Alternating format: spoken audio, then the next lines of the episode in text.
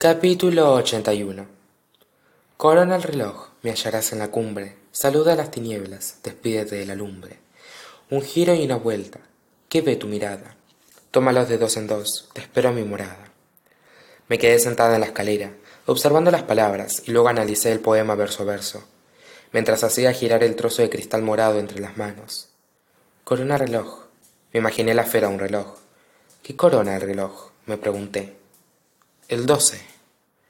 Lo medité un rato. El número que corona el reloj es el doce. Como si fuera un dominó, aquello desató una reacción en cadena en mi mente. Me hallarás en la cumbre. ¿En la cumbre de qué? Mediodía. No era más que una suposición, pero los dos versos siguientes parecían confirmarlo. El mediodía tenía lugar, como su nombre indica, en la mitad del día, cuando te despides de la luz y saludas a lo que viene después. Avancé hacia la segunda parte del acertijo y no saqué nada. Un giro y una vuelta. ¿Qué ve tu mirada? Tómalos de dos en dos, te espero a mi morada. Me concentré en el cristal morado. ¿Acaso tenía que girarlo? ¿Darle la vuelta? ¿Teníamos que unir todas esas piezas de alguna manera?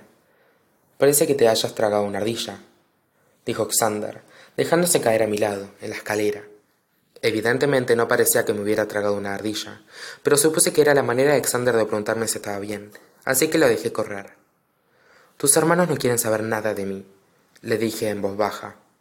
Supongo que mi amable gesto de mandaros a todos juntos a Blackwood explotó. Xander hizo una mueca.